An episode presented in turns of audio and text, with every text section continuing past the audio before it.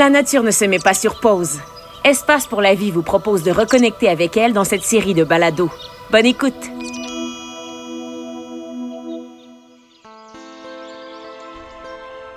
Bonjour, je m'appelle Jean-Philippe, je travaille aux collections vivantes du Biodôme de Montréal. Dans ce balado d'Espace pour la vie, j'ai envie de vous faire découvrir des oiseaux qui doivent se déplacer sur de grandes distances et dans des conditions incroyables. C'est qu'à chaque printemps, des millions d'oiseaux traversent l'Amérique du Nord et relèvent des défis surprenants pour assurer leur reproduction. Je vous parle aujourd'hui de leur route migratoire dans mon cinquième balado sur la migration des oiseaux.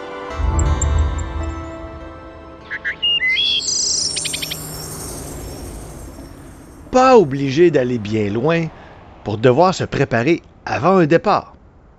Comme dirait ma blonde, on va se faire un plan. Il y en a même qui se font des listes pour être certains de rien oublier. Peu importe la stratégie, l'idée c'est de voir à toute éventualité prévoir l'imprévisible pour pas être mal pris. Mais dans ce domaine-là, j'en connais qui apportent en double toutes sortes de choses avant de partir en voyage. Imaginez maintenant que vous êtes un oiseau migrateur d'environ 12 cm et bien grand avec vos 30 grammes. Qu'est-ce que vous pouvez bien apporter avec vous pour une route de 2000 km? Euh, du courage, de la détermination, un brin de folie peut-être? Mais plus fort que tout, c'est l'instinct de survie qui est forgé sur des millions d'années d'évolution et d'adaptation. Et qu'est-ce qui garantit la réussite d'un voyage migratoire? Eh bien, c'est le choix de la route et la capacité des individus à faire face à l'adversité. Je pense à tous ces oiseaux du Québec qui sont principalement insectivores et qui vont passer l'hiver euh, au Mexique, en Amérique centrale et parfois même jusqu'en Amérique du Sud. Ces oiseaux-là ont clairement deux adresses. Dans le sud, sous les tropiques, ils sont pas vraiment chez eux. Ils sont plus en colocation. Ils doivent composer avec la présence des oiseaux résidents. Euh, Puis c'est pas toujours évident parce que les propriétaires des lieux sont tenaces. L'autre adresse, c'est le lieu de nidification, l'endroit où un oiseau va construire un nid pour se reproduire et assurer une descendance. Cet endroit-là, il va le défendre, faire fuir les intrus et se l'approprier comme si c'était à lui. Entre les deux adresses, ben, il y a tout un parcours. Et selon la position géographique entre le départ et l'arrivée, ben, un oiseau migrateur qui souhaite nicher en Amérique du Nord doit choisir parmi quatre grandes autoroutes aériennes l'autoroute Pacifique, la transcontinentale, la transgolfe du Mexique et celle de l'Atlantique.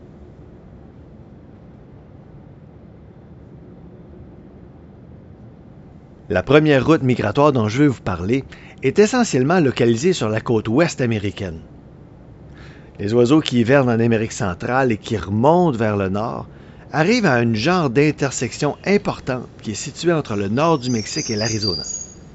Les oiseaux qui tourneront à gauche à ce point stratégique ben, coloniseront l'ouest des Rocheuses pour l'été. On parle par exemple de la paruline de Townsend, du colibri d'Allen ou encore du viréo de Cassin. Des espèces qui ne viennent pas au Québec. Une autre voie migratoire très populaire chez les passereaux est celle qui passe en plein centre de l'Amérique. On pourrait suivre les moucherolles Québec, qui passent l'hiver en Amérique centrale.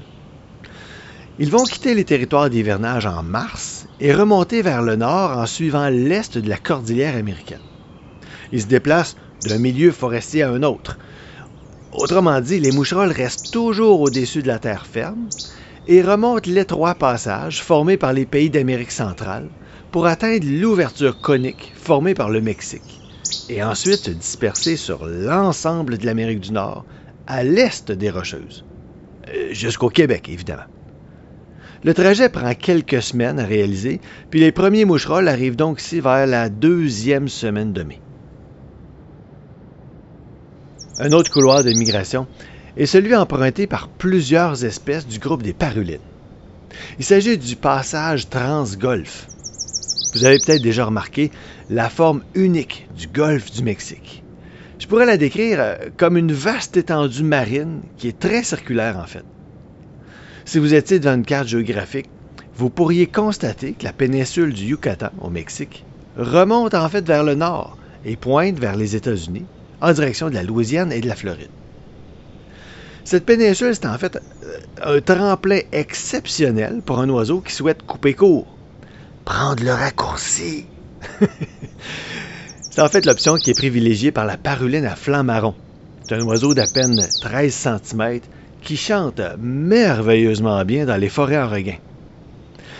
Prendre le raccourci, ben, ça comporte quand même un gros défi. Ça implique que notre paruline va voler sans arrêt au-dessus de l'eau sur environ 1000 km.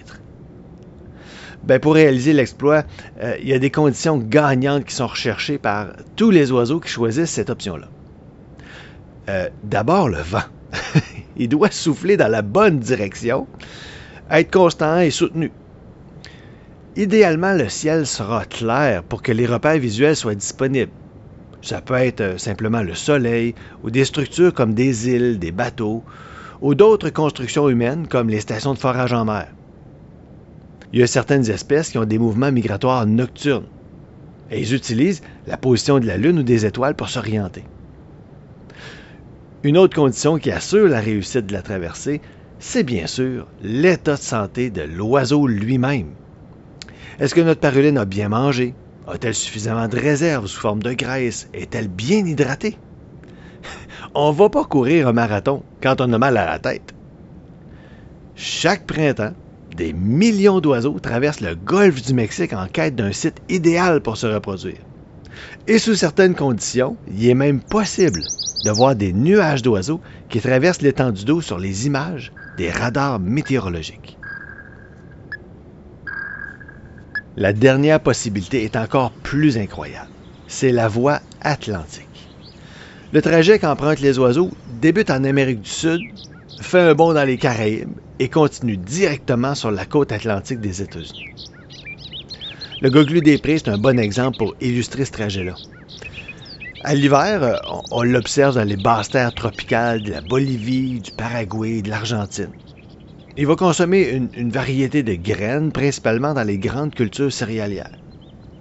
Puis vers le mois de mars, les goglus quittent pour remonter l'Amérique du Sud jusqu'au Venezuela. Il s'envole ensuite au-dessus de l'Atlantique pour une escale sur une des îles des Caraïbes. Euh, ça peut être Hispaniola, Jamaïque ou Cuba par exemple. Puis après avoir refait le plein d'énergie, ils repartent vers l'Amérique du Nord pour se disperser, surtout dans les grandes prairies de l'Ouest, mais aussi dans toutes les zones agricoles où poussent des graminées, incluant les belles campagnes québécoises. Tous ces parcours comportent des défis, c'est un peu comme les hasards routiers.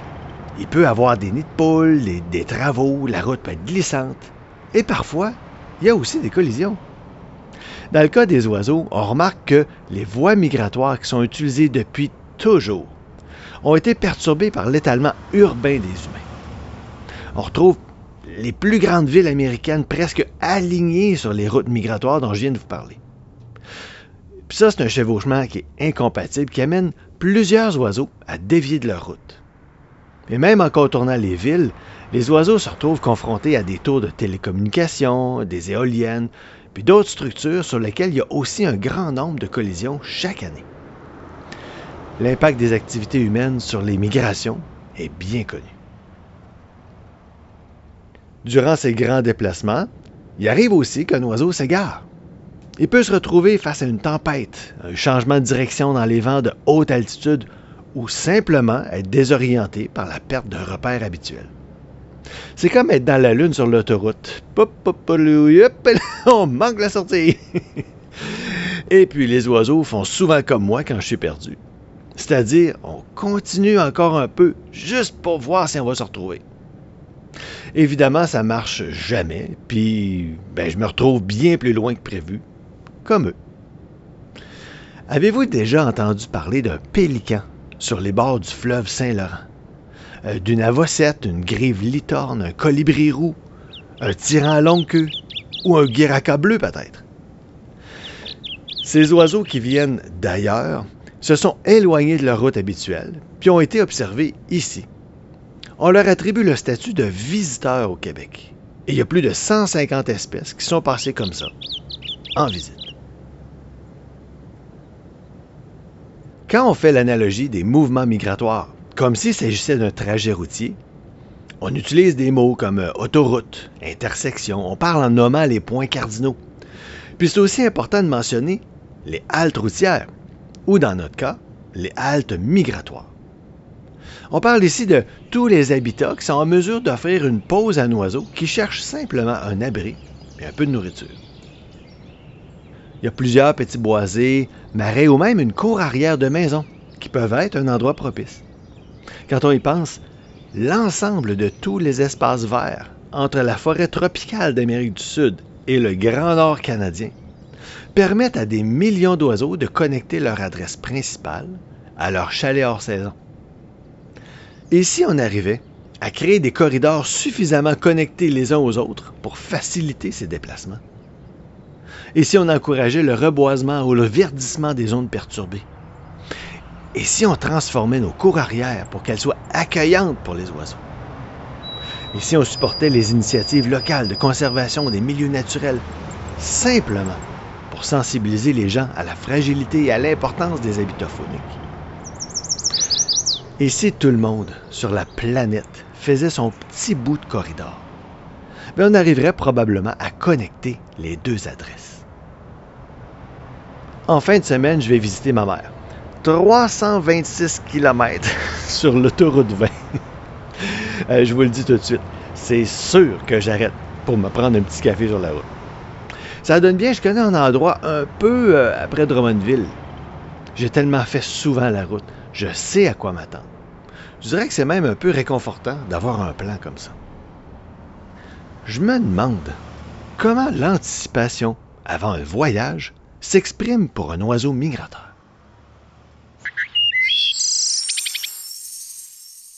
J'espère que vous avez apprécié ce balado et je vous invite fortement à consulter les liens web qui y sont associés. Pour explorer les autres balados sur la migration des oiseaux et une foule d'autres sujets, visitez espacepourlavie.ca. Je vous dis à bientôt et vous souhaite de belles observations.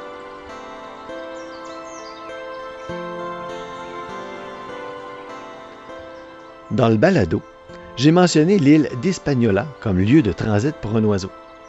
C'est une île des Caraïbes qui est formée de deux pays bien connus, Haïti et la République dominicaine. Quand une île est formée d'un seul pays, alors on a le même nom pour l'île et le pays, comme par exemple Cuba, Jamaïque, Guadeloupe, Martinique.